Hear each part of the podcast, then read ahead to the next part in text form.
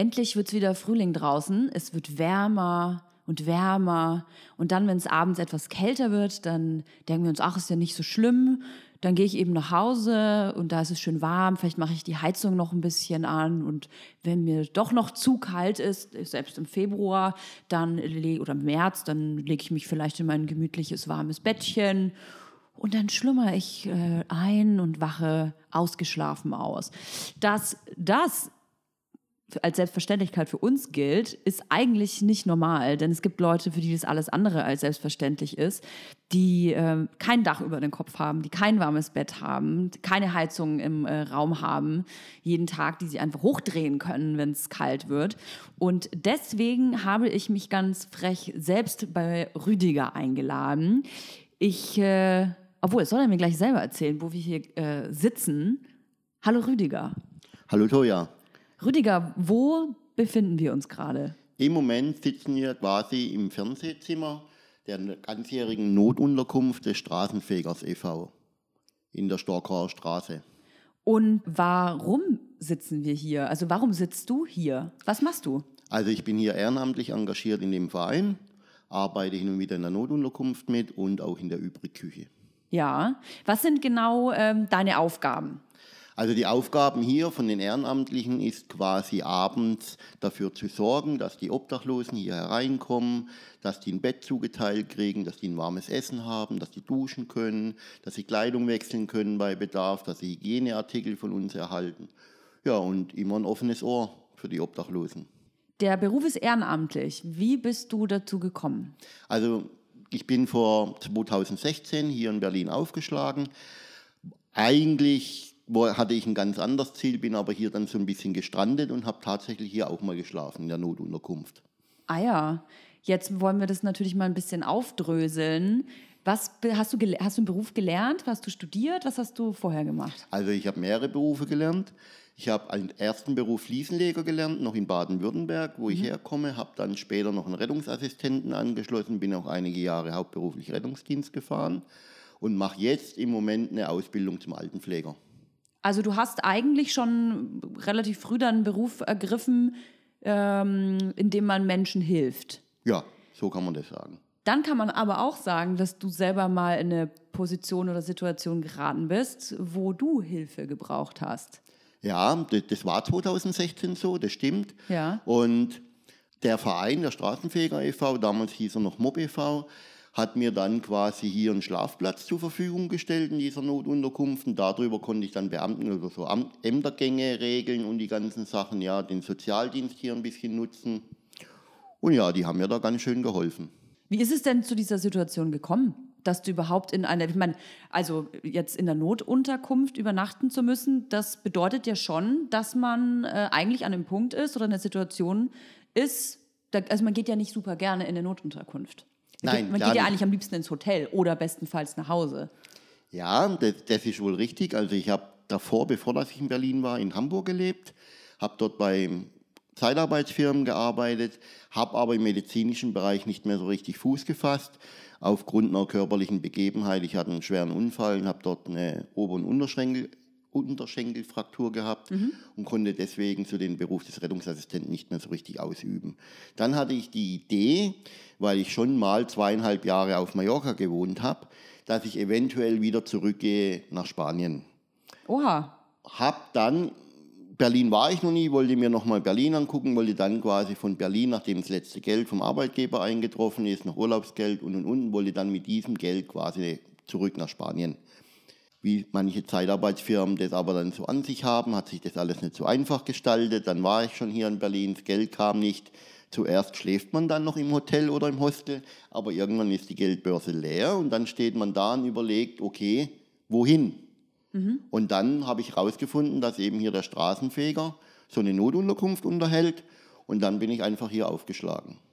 Und zu dem Zeitpunkt hattest du kein Geld mehr? Korrekt. Was macht man dann so den ganzen Tag, wenn man ich meine, wo sind denn deine Sachen gewesen überhaupt? Ähm, also ich habe möbliert gewohnt in Hamburg, von daher habe ich gar nicht so die großen Sachen gehabt, sondern ich hatte einen Seesack, wo die Papiere und die, die Kleidung, die man so halt benötigt, dabei hat. Und so einen Seesack trägt man halt mit sich rum. Und da waren deine sieben Sachen drin? Da waren meine sieben Sachen drin. Genau. Okay, und wenn man abends in der Notunterkunft ist, was macht man denn dann tagsüber, wenn man keinen Beruf hat? Also ich habe die Zeit genutzt, um natürlich dann hier in Berlin Fuß zu fassen. Das heißt, ich musste dann Hartz IV, also ALG II beantragen, diese Geschichten. Mir ist mein Personalausweis abhanden gekommen, musste ich auch erstmal wieder beantragen. Da braucht man schon einige Zeit bei den Berliner Ämtern, ist alles nicht so einfach. Ja, das weiß, glaube ich, jeder, der schon mal in dem Amt war. Und zu dem damaligen Zeitpunkt gab es eben noch die Zeitschrift des Obdachlosen oder Straßenmagazin, besser gesagt, des Straßenfegers, und den habe ich damals auch verkauft. Jetzt, wenn du das erzählst, dann klingt es so, als wäre das für dich ein logischer Schluss gewesen. Ja, dann gehe ich jetzt in die Notunterkunft und jetzt muss ich mir natürlich irgendwie, äh, ja, dann verkaufe ich halt äh, den Straßenfeger und so. Das klingt alles so leicht flockig, wenn ich mir jetzt vorstelle, ich habe äh, ab morgen keinen Beruf mehr und dann ist logischerweise irgendwann das Geld leer. Äh, dann muss man sich ja erstmal, das ist wahrscheinlich der erste Schritt, das wirst du mir gleich äh, erzählen, dass man sich selber eingestehen muss, dass eigentlich gehörig was schiefgelaufen ist. Wie war das bei dir? Ja klar, also das musst du dir dann schon vor Augen führen. Irgendwann hast du kein Geld mehr in der Börse und dann musst du dir schon gestehen, was passiert jetzt. Und ich hatte ja über den Beruf des Rettungsassistenten, Rettungsdienst natürlich schon mit Obdachlosen zu tun und wusste, okay, wie in jeder anderen großen Stadt, es muss Anlaufstellen geben, wo Obdachlosen geholfen wird. Mhm. So, dann kann man das übers Internet, ist heute kein Problem mehr, das zu googeln, ja. Und dann bin ich quasi am Anfang an der Bahnhofsmission gewesen, am Bahnhof Zoo, ist ja stadtbekannt. Mhm. Dort habe ich Leute getroffen, die quasi den Straßenfeger verkauft haben. So bin ich quasi zum Straßenfeger gekommen und dann über diesen Vertrieb des Straßenfegers quasi zur Notunterkunft. Wie lange, ich meine, du hattest zwar Obdach in einer Notunterkunft, aber man kann ja eigentlich schon sagen, dass du obdachlos warst. Ja, natürlich. Jeder, der keine eigene Wohnung besitzt und nicht gerade beim Bruder oder Freund auf dem Sofa schläft, ist obdachlos. Und wie lange warst du das? Etwa drei Monate. Drei Monate. Wie, wenn du jetzt äh, so vor mir sitzt, du hast, äh, arbeitest wieder ehrenamtlich, du hast eine Aufgabe, du weißt, was du tust. Wenn du in diese drei Monate denkst, wie ist das dann so? Also diese Zeit muss nicht wiederkommen in meinem Leben daraus habe ich schon einiges gelernt. Ich hätte das damals so ein bisschen strukturierter ändern müssen, mein Leben in Hamburg, dann wäre das gar nicht so weit gekommen. Aber manchmal ist man halt in Situationen, wo man erst im Nachhinein weiß, dass das ein Fehler war. Was waren so mit äh, Freunden und Familie? Wussten die das, was dir passiert ist? Ähm, also Freunde hatte ich hier am Anfang ja in Berlin noch keine. Mhm. Und die Hamburger dachten sicherlich, naja, er hatte ja ein Ziel, er ist weg. Und Familie habe ich schon relativ lange keinen Kontakt mehr. Ah ja. Also meine Eltern sind tot, von daher war das jetzt nicht so, dass da ein großes Feedback stattgefunden hat. Verstehe. Und sag mal, wie war denn dein Blick, gerade wenn man selber Rettungssanitäter ist und öfter auch mal mit dem Thema in Berührung kommt, Obdachlosigkeit oder mit Leuten, die auf der Straße leben? Äh, wie war dein Bild vorher? Was war das, was du gedacht hast? Wie sind Leute, die auf der Straße leben? Also über den Rettungsdienst lernt man natürlich immer in der Obdachlosigkeit Leute kennen, die ein Alkoholproblem haben oder ein psychisches Problem oder ein Drogenproblem. Aber es fällt dann in der Arbeit im Rettungsdienst natürlich schon, wenn man mit offenen Augen der Sache gegenübersteht, auf, dass es da auch Klientel gibt, die sich noch um die anderen gekümmert haben. Irgendjemand musste ja den Rettungsdienst auch rufen. Das waren ja nicht immer die lieben Mitbürger, sondern es waren auch oft genug Obdachlose, die eben kein Alkohol- oder kein Drogenproblem hatten, ja, die zum Teil auch ordentlich gekleidet waren, wo man am Anfang gar nicht so gemerkt hat, wo man dachte, naja, der Bürger hat angerufen. Im Nachhinein hat sich herausgestellt, dass es eben der momentane Lebensgefährte oder der obdachlosen Kumpel, wie auch immer war. Ja, und von daher wusste ich schon, dass es nicht immer so ist, wie sich die Leute das so vorstellen. So Schubladendenken ist da halt schon falsch angebracht. Und hat sich dein Blick darauf geändert oder was hat sich geändert, als du selber in die Obdachlosigkeit geraten bist? Also ich glaube, was sich geändert hat, ähm, ist auch in der Arbeit mit den Obdachlosen hier abends in der Notunterkunft dass man, glaube ich, schon zielorientiert arbeiten muss. Nicht jeder hat das gleiche Potenzial und man muss die Leute eben dort abholen, wo sie sich im Moment befinden. Wenn einer ein Alkohol- und Drogenproblem hat, dann fallen dem diese Ämtergänge eben schwerer wie jemand, der kein Problem hat in der Richtung. Und so muss, glaube ich, auch die Sozialarbeit so ein bisschen aufgebaut sein und so müssen auch die Hilfsgebo Hilfsangebote in der Stadt sein. Mhm. Schon so orientiert, was für Probleme hat er, wie kann man ihm helfen. Und das, glaube ich, hat sich schon geändert. Früher dachte ich auch so überwiegend, naja, soll er zum Amt gehen, aber das ist gar nicht immer so einfach, zum Amt zu gehen. Hat mhm. man keinen Personalausweis, schicken die einem beim Amt wieder weg ich kenne es von mir selber, dass wenn ich in einer Situation bin, wo ich äh, psychisch ziemlich am Boden bin oder wo es mir schlecht geht, traurig bin, was auch immer, sehr gestresst bin, dann greife ich persönlich öfter mal gerne zum Glas. Also einfach, weil es vielleicht, ja, jeder weiß, dass Alkohol betäubt, dass man sich dann mal kurz ausschalten kann und die Probleme kann man aufschieben.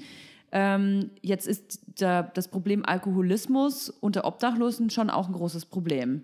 Wie hast du damit, äh, wie bist du damit umgegangen? Also ich habe ja sch relativ schnell eine Tagesaufgabe gehabt ja. mit diesem Verkauf der Straßenfegerzeitung und dieser ganzen Problematik mit den Ämtern. Und das ist auch warum, dass du nicht jeden Tag trinkst.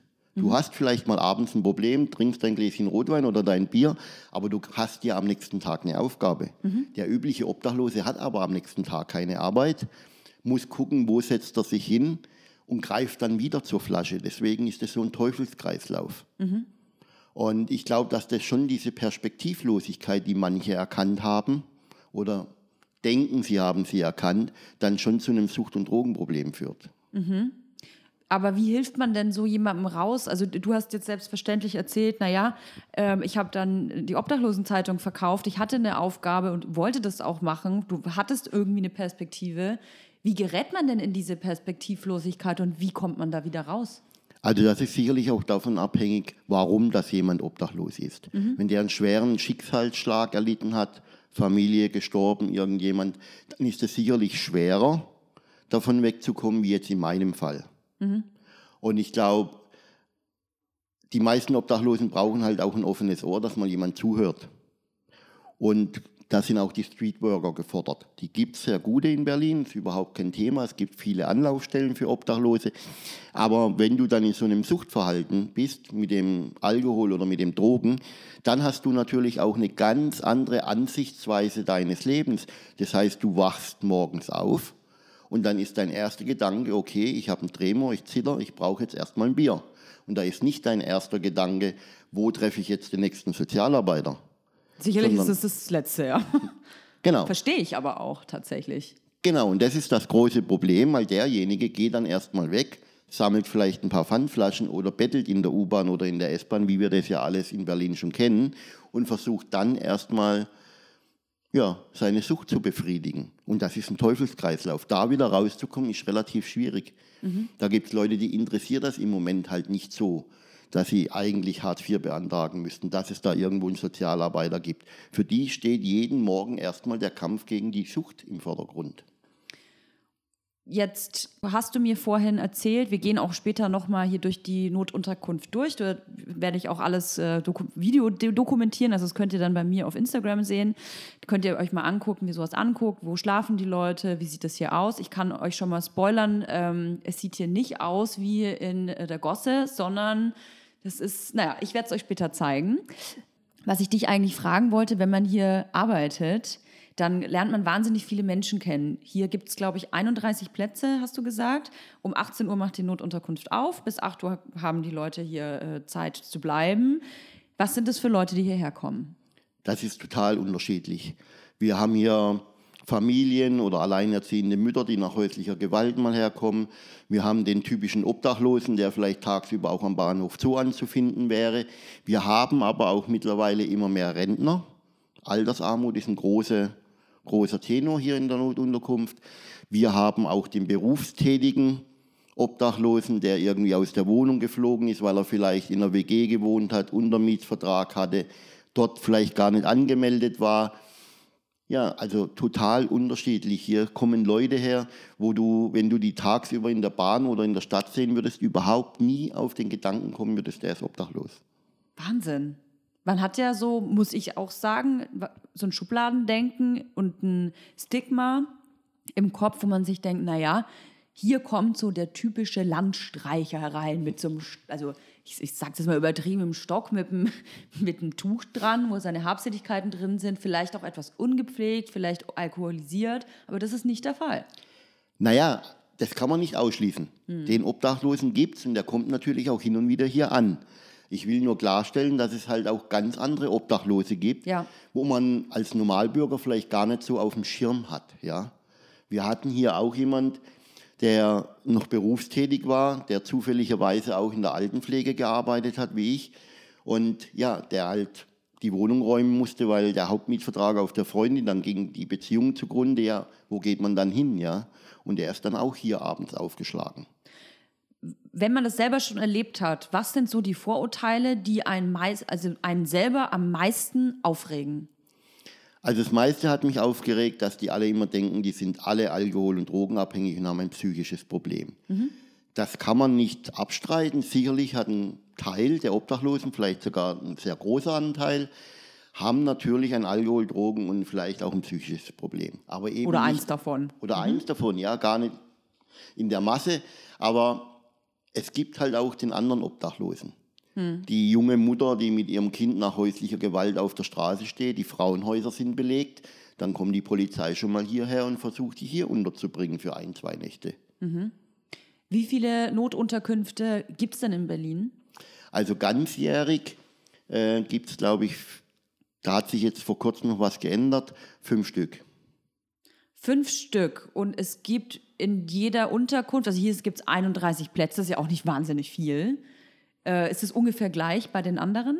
Nein, es gibt, also es gibt noch größere Unterkünfte. Mhm. Hier in der Nähe, zum Beispiel Frankfurter Allee, gibt es so, man könnte sagen, Zelt. Mhm. Die haben so um die 100 Plätze etwa. Und in der Nähe vom Bahnhof Zoo gibt es noch eine und die hat etwa 70 Plätze. Okay, Dann also gibt es noch so kleinere Frauennotunterkünfte, eine Familiennotunterkunft gibt es noch die sind ganzjährig. Okay. Und in dem Rahmen der Kältehilfe gibt es dann nochmal zusätzlich etwa 1000 Plätze in Berlin. Okay.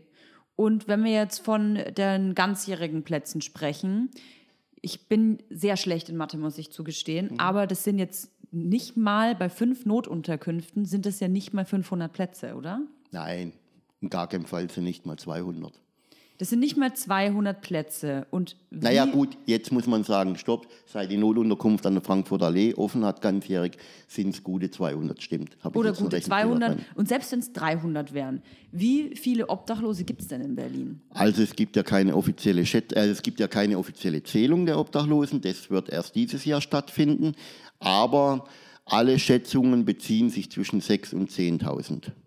Und es gibt 300 Plätze in Notunterkünften. Etwa ganzjährig. Im Winter gibt es 1000 bis 1200. Wo, ich meine, der ein oder andere hat sicherlich schon Obdachlose auch ähm, vielleicht auch nachts gesehen, in selbstgewählten Stellen, wo sie dann einen, einen, wie sagt man, einen Nachtplatz aufbauen. Was sind denn so die Plätze? Weil ich muss sagen, ich sehe jetzt nicht so oft Obdachlose hier in Berlin auf der Straße liegen und schlafen. Wo sind denn so die Plätze, wenn es sechs bis zehntausend Menschen sind? Also die Obdachlosen suchen sich natürlich schon Plätze, die von der Öffentlichkeit ein bisschen abgeschirmt sind. Mhm. Einfach auch aus dem Grund, weil es gibt ja immer wieder merkt man ja auch in der Öffentlichkeit immer wieder Gewalt gegen Obdachlose. Mhm. Und deswegen sind diese Plätze von den Obdachlosen natürlich schon so gewählt, in, in irgendwelchen Hinterhöfen, unter irgendeiner Brücke, wo wenig Frequenz da ist. Deswegen sieht man das immer nicht so. Und die Obdachlosen zum Teil legen sich vielleicht auch erst mal später hin, da bist du schon längst daheim, ja, und stehen dann morgens wieder früher auf, weil es am Bahnhof Zoo zum Beispiel ab 6 Uhr Frühstück gibt, ja. Da liegst du vielleicht noch in deinem Bett, weil du erst um sieben aufstehst und zur Arbeit musst. Ja, ja ich stehe so um zehn auf. Muss sich mal vorstellen. Ähm, was sind andere Vorteile? Du hast gerade gesagt, naja, ähm, du, ich regt auf, dass alle denken, die sind alle alkoholisiert und drogenabhängig und psychisch krank. Ähm, es gibt, eine, es gibt, ich habe ja schon Vorurteile selber genannt. Ja, die riechen alle nicht gut. Ja, das ist auch ein großes Vorurteil. Natürlich gibt es den Obdachlosen, der sich nicht regelmäßig duscht. Total. Aber gut, wenn man halt auch keine Dusche hat, auf die man jederzeit Zugriff hat. Also es gibt Möglichkeiten in Berlin, dass die duschen. Mhm. Die sind natürlich auch an Öffnungszeiten gebunden. Und oft passt dieses Suchtverhalten, vielleicht auch nicht zu den Öffnungszeiten. Verstehe. So lapidar kann das schon sein. Und was natürlich auch oft in der Presse oder in der Öffentlichkeit, das höre ich auch bei mir im Bekanntenkreis, es muss niemand auf der Straße schlafen. Stimmt Das- nicht. Also das ist so ein großes, großes Thema, weil wenn man überlegt, angenommen morgen unsere, sagen wir mal, diese Schätzung von allen stimmt, wir schrauben diesen ein bisschen runter und sagen, es gibt nicht 6.000 bis 10.000, es gibt nur 5.000 Obdachlose und morgen früh sagen alle 5.000 Obdachlosen in Berlin, okay, wir wollen nicht mehr auf der Straße schlafen. Dann müsste eigentlich jedem klar sein, dass es nicht genug Wohnungen und nicht genug Übernachtungsplätze gibt, damit diese 5.000 Obdachlose ab morgen früh irgendwo untergebracht werden. Ist es möglich, schnell aus der Obdachlosigkeit herauszukommen, wenn man keinen Freundeskreis, keine Familie, ähm, ke- keinen, ich sag mal, keinen sozialen Rückhalt hat? Also es gibt sicherlich gute, sehr gute Angebote in Berlin über Sozialarbeit, die einem helfen und da kommt man sicherlich auch in einem relativ kurzen Zeitrahmen wieder raus. Das Problem an der ganzen Geschichte ist, dass die Sozialarbeiter auch keine Wohnräume herbeizaubern können. Normalerweise wäre es so, dass der Obdachlose sagt, komm, ich gehe jetzt in die Notunterkunft, nehmen wir zum Beispiel hier die Notunterkunft des Straßenfegers. Dann würde er tagsüber in die Sozialberatung gehen. Die Sozialarbeiterin, die Tanja Schmidt, würde dann sagen, okay, du musst diese und diese Wege gehen, geh zum Amt, beantrag Hartz IV, sofern er das noch nicht hatte.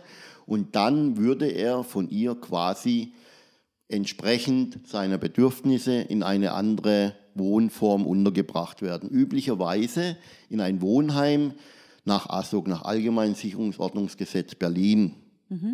Da leben im Moment in Berlin etwa so 37.000 in solchen Notunterkünften. Irre. Das sind Zahlen, die kann man sich eigentlich gar nicht vorstellen. Diese Notunterkünfte haben aber das gleiche Problem wie alle Notunterkünfte auch. Sie sind ständig belegt. Das heißt, wenn die Tanja Schmidt dort keinen Platz kriegt, kann sie ihn nicht weitervermitteln.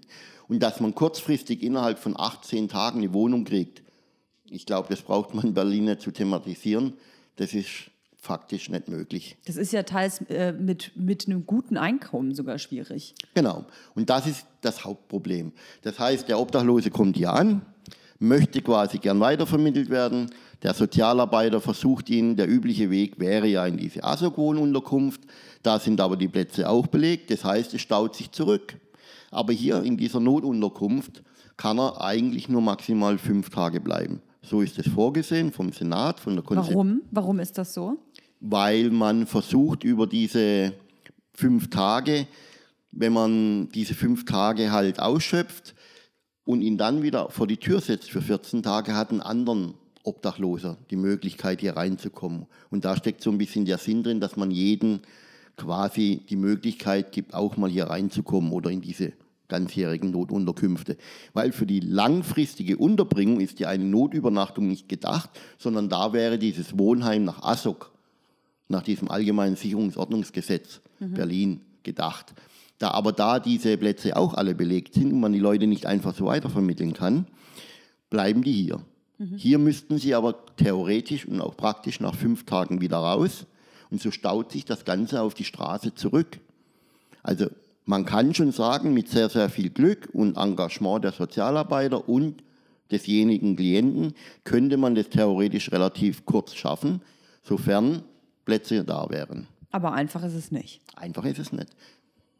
Jetzt gibt es ganz oft den Gedanken von Menschen, wenn man Obdachlose auf der Straße sieht, die betteln. Betteln ist immer so ein herabwürdigendes Wort eigentlich, fällt mir gerade auf. Aber die eben Geld erbitten, dass man sich dann manchmal vielleicht denkt, ach, dem gebe ich jetzt nichts, weil der äh, setzt es ja sofort in Alkohol oder Drogen um. Ja, guter Ansatzpunkt, nur ein bisschen falsch gedacht. Weil man muss sagen, klar wird das in Alkohol umsetzen, das kann schon sein. Aber das hat auch einen medizinischen Hintergrund. Ah ja. Weil das Problem ist natürlich, wenn der tatsächlich alkoholabhängig ist, massiv alkoholabhängig, und er würde in einen Entzug kommen, weil er sich keinen Alkohol leisten kann, daran kann er versterben. Aber ist es dann die richtige Hilfe, die äh, Sucht zu finanzieren? Die richtige Hilfe wäre natürlich, versuchen ihm eine Suchttherapie zu ermöglichen. Dazu muss der Obdachlose oder das hat ja noch nicht mal nur in der, das hat ja nichts mit Obdachlosigkeit zu tun. Jeder, der ein Suchtverhalten hat, auch wenn er eine Wohnung hat, muss das ja erstmal erkennen mhm. und dann von sich aus selber eben den Weg gehen. Die Wege kennen die schon. Und manche sind ja dann auch irgendwann mal bereit, diesen Weg zu gehen, aber halt nicht jeder in dem Moment, wo man an ihm vorbeiläuft. Mhm.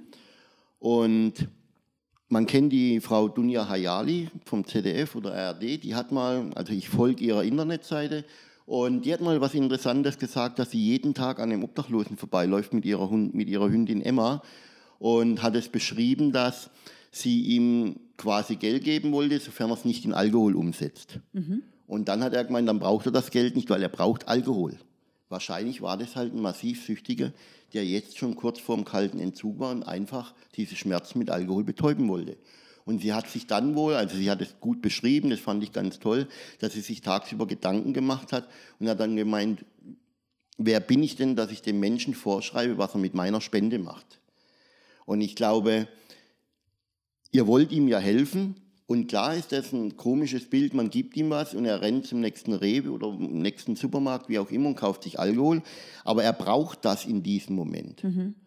damit er eben seine Schmerzen lindern kann im Entzug. Vielleicht ist er aus irgendeinem Grund noch nicht so bereit, einen Entzug zu machen. Mhm. Und dann ist diese Spende, klar, in dem Moment lebensnotwendig. Er braucht den Alkohol. Viele Menschen sagen, äh, ich möchte Leuten kein Geld geben, die auf der Straße leben. Ich möchte denen lieber Lebensmittel anbieten oder eben mal einen Tee oder einen Kaffee oder irgendwas. Findest du das gut? Ja, das finde ich sehr gut. Also ich meine, ein nettes Wort, das langt ja auch schon mal, ja. Und wenn man da jemanden sieht, gerade im Winter, und bringt ihm mal einen warmen Tee oder einen warmen Kaffee, das lehnen die auch nicht ab.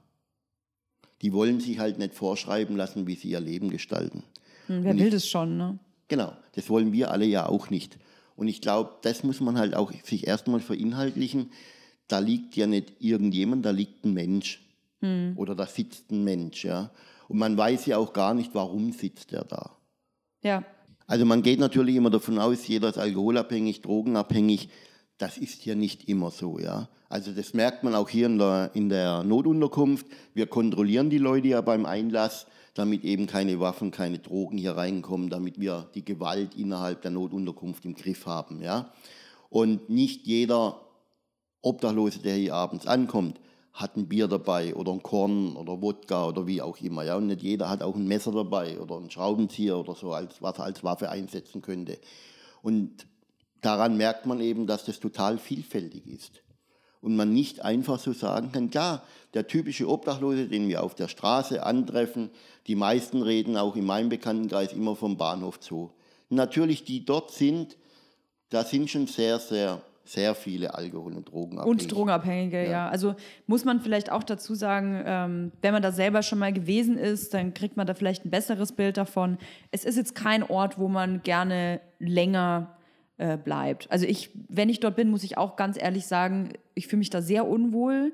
Ich fühle mich jetzt nicht unbedingt bedroht, aber äh, ich, ich, ich, weiß nicht, ob ich sagen kann, ich hätte Angst, da jetzt eine Stunde rumzustehen. Vielleicht schon. Genau, weil du halt in deinem normalen Leben nichts damit zu tun hast. Hm. Und wenn man da an diesem Klientel vorbeiläuft, es ist laut, man hört vielleicht, dass der eine dem anderen eine körperliche Gewalt androht.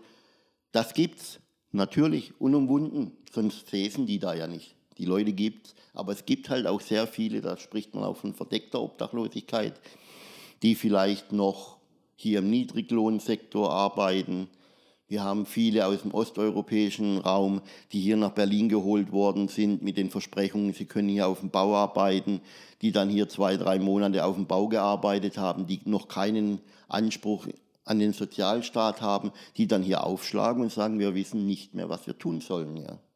Wahnsinn. Was ich auch immer wieder höre, ist, dass viele Leute keinen Kontakt eigentlich mit Obdachlosen möchten. Vielleicht auch ein bisschen aus den Gründen, die ich schon genannt habe. Gut, die sind äh, ungepflegt oder ich habe Angst vor denen. Vielleicht haben die eine Krankheit. Ähm, ich möchte nicht mit denen reden. Aber also, äh, passiert dadurch nicht eine komplette Isolierung dieser Menschen? Ja, natürlich. Deswegen habe ich vorhin auch schon mal, glaube ich, zu dir gesagt, ein nettes Wort mhm. langt auch schon mal, ja. Weil viele Obdachlose auch sagen, wir werden immer ignoriert mhm. oder auch beschimpft.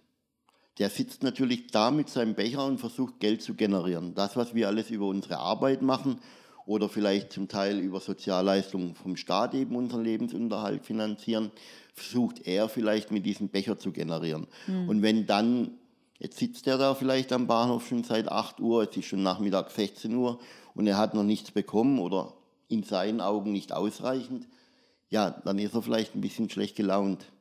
Und was die meisten halt sagen ist, dass viele mit so einem man, man merkt schon mit so einem verachtenden Blick vorbeilaufen. Oder wenn zwei Leute vorbeilaufen, dass die sich dann unterhalten und sagen, Mensch, jetzt sitzt da schon wieder so ein Alki. Dabei ist der Mensch ja vielleicht gar kein Alki. Bei manchen trifft es ja vielleicht zu, aber bei, bei manchen halt auch nicht. Hm. Und diese Wertschätzung fehlt natürlich. Und es ist schon so eine soziale Kälte. Und dann ziehen sich die Leute natürlich auch wieder zurück. Das heißt, wenn der den ganzen Tag da sitzt, kriegt kein nettes, freundliches Wort, keiner unterhält sich mit ihm, verliert er natürlich auch so ein bisschen den Glauben an die Menschen. Traurig ist das. Was erzählen dir denn die Menschen, die hierher kommen, die Notunterkunft, ähm, von emotionalen Dingen? Also mal unabhängig davon, was ihnen widerfahren ist, aus welchen Gründen sie hier sind. Ähm, was kriegen die auf der Straße tagtäglich so mit? Gerade weil du sagst, äh, menschliche Kälte, dass man ignoriert wird, Vorurteile. Was erzählt jemand, der obdachlos ist? Also was die sehr viel beschäftigt, ist die Gewalt auf der Straße. Mhm. Und das ist ein großes Thema, dass viele Leute auch Angst haben. Die dann hier beim, ein, beim ersten Gespräch schon merken, okay, fünf Tage und dann muss ich eigentlich wieder raus. Dann kommen natürlich so Fragen, was mache ich dann? Wo kann ich hingehen? die meisten wollen ja gar nicht mehr so auf die Straße zurück, weil sie wirklich Angst haben, Gewalt, sie wissen nicht, wo sie schlafen sollen. Es finden immer wieder Übergriffe statt, gerade hier haben wir ja in der Presse gelesen, mit dem Obdachlosen angezündet. Das beschäftigt die Leute natürlich schon und dann hat man Angst, ja. Das wäre ja das Gleiche, wenn du in so einem Wohnsilo wohnst und da wird einer umgebracht, dann beschäftigt es die Mieter dort ja auch. Ja, logisch. Und so beschäftigt es den Obdachlosen auch dass er tagsüber eben quasi Gewalt ausgesetzt ist. Was können wir denn als Gesellschaft beitragen, damit man es diesen Menschen, die ja offensichtlich in der Notlage sind, ich möchte jetzt nochmal sagen, dass es ja uns vielleicht in dem Moment auch einfach mal egal sein kann, wie die in die Notlage geraten sind. Sie sind aber gerade in dieser Not. Wie kann man da helfen, also aktiv helfen? Also aktiv helfen kann man zum Beispiel jetzt gerade ganz aktuell im Winter.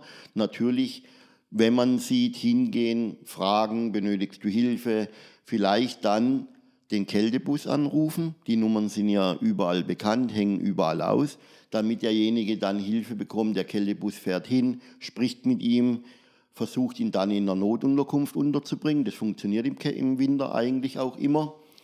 Und wie kann man noch helfen? Man kann helfen, indem man vielleicht mal fragt, möchtest du was trinken? Vielleicht beim Becher, beim Bäcker eben nicht nur einen Kaffee kaufen, sondern vielleicht mal den zweiten Becher damit rausbringen. Da freut er sich, ja. Mhm. Üblicherweise. Man kann ja auch, wenn man sich unsicher ist, einfach mal fragen. Ich gehe jetzt zum Bäcker, ich wollte mir einen Kaffee holen, möchtest du auch? Oder Sie, möchten Sie auch einen Kaffee? Ja, also die meisten sind ja auch der deutschen Sprache mächtig. Kommunikation ist möglich. Ähm, klar, das kann man, das wäre super wenn man das tun würde. Einfach mal so ein bisschen die Scheu verlieren. Man muss sich immer vor Augen führen, da ist, sitzt ein Mensch, da sitzt jetzt nicht irgendjemand, sondern da sitzt halt wirklich ein Mensch. Und ähm, ich war ja auch schon an verschiedenen Schulen als Gastredner. Und das Problem ist einfach, jeden, das muss einem bewusst werden, jedem von uns kann das mal passieren, dass er obdachlos wird. Ja. Wahnsinn. Also ich äh, muss sagen, dass ich viel gelernt habe. Also auch natürlich versuche ich vorurteilsfrei zu leben, aber ich glaube, dass kein Mensch sich davon frei machen kann. Äh, deswegen ist es so wichtig, dass man darüber redet, über die Gedanken, die man da hat, dass wir uns hier treffen. Und ähm, du führst mich ja gleich hier nochmal durch die Notunterkunft durch. Das könnt ihr dann auf Instagram sehen. Ich speichere das dann in die Highlights ab oder so, denke ich jetzt. Und ähm, ganz wichtig, ich habe gesehen, oben im Büro bei euch war eine riesige Kiste und da waren ganz viele Mützen drin mit einem Logo von euch. Was hat es damit auf sich? Ja, das ist so ein neues Projekt vom Straßenfeger. Das ist eine sehr hochwertige Schurwollmütze und die verkaufen wir für 35 Euro. Hört sich im ersten Moment vielleicht viel an, aber ihr kauft quasi nicht nur eine Mütze, sondern ihr kauft zwei Mützen. Eine quasi für denjenigen, der die 35 Euro zahlt. Und es geht in dem Moment eine zweite Mütze an einen Obdachlosen in Berlin. Und der, es ist quasi noch eine 10-Euro-Spende für den Verein dabei. Toll. Und wo kann man diese Mütze kaufen? Äh, auf der Seite vom Straßenfeger. Vom Straßenfeger. Genau. Ähm, sag vielleicht noch mal ganz kurz, weil viele Leute äh, dann manchmal denken, ja, so Straßenfeger äh, kaufe ich nicht, aber es gibt ja in jeder Stadt ein, ein Stadtmagazin ähm, für Obdachlose, von Obdachlosen verkauft ja auch meistens. Die, wie, wie kann man denn sehen, verkauft er jetzt wirklich diese Zeitung oder hat er sich einfach eine geholt und will Geld? Weil das ist ja wirklich was, was viele Leute sagen, ja, der verkauft die gar nicht, der, ist, der, der, will, der, der kann es eh nicht behalten und wenn, dann ist er kein Verkäufer. Also im Moment ist es so, dass der Verein die Zeitung eingestellt hat. Oha. Ist, ist aber wieder dran, dieses neu zu generieren. Mhm. Aber es gibt natürlich vielfältig noch zwei andere Zeitungen in Berlin. Die eine ist Mutz, andere ist Karuna Straßenmagazin. Mhm. Und ganz ausschließen kann man das nie. Das war ein sehr großes Problem bei der Straßenfeger-Zeitung, dass die Zeitungen eigentlich zum Betteln verwendet worden sind. Deswegen gab es da auch viele negative Feedbacks. Es gab dann aber auch einen Ausweis, glaube ich, wo man dann erkennen konnte, es ist ein offizieller Verkäufer.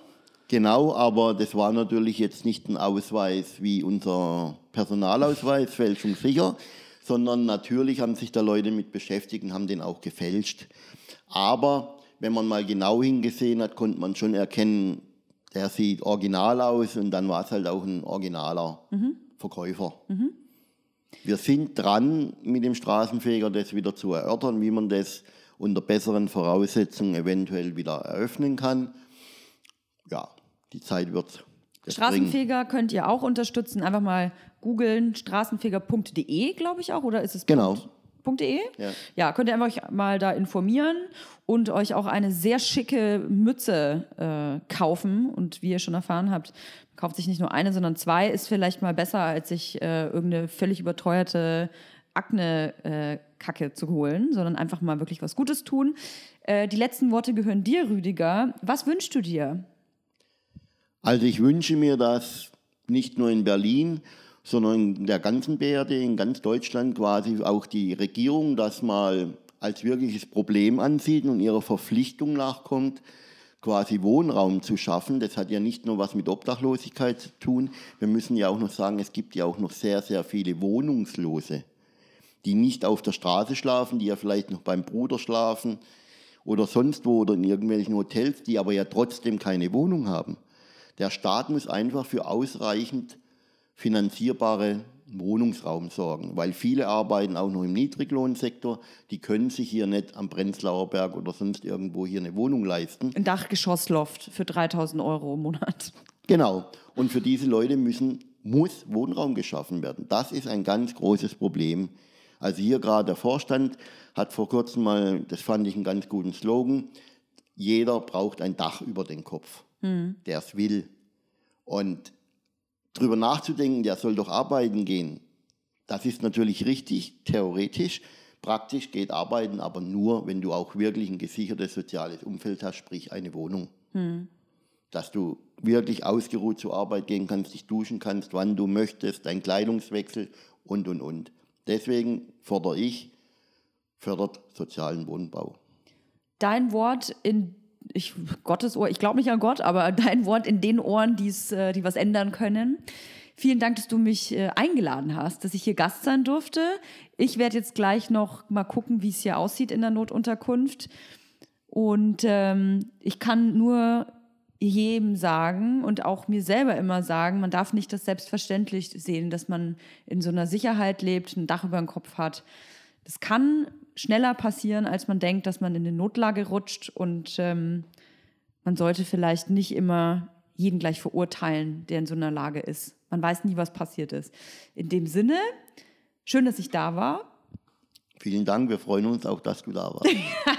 Dann wünsche ich euch da draußen noch eine, eine schöne Woche, welcher Tag auch immer da bei euch ist. Und wir hören uns nächsten Sonntag. Tschüss.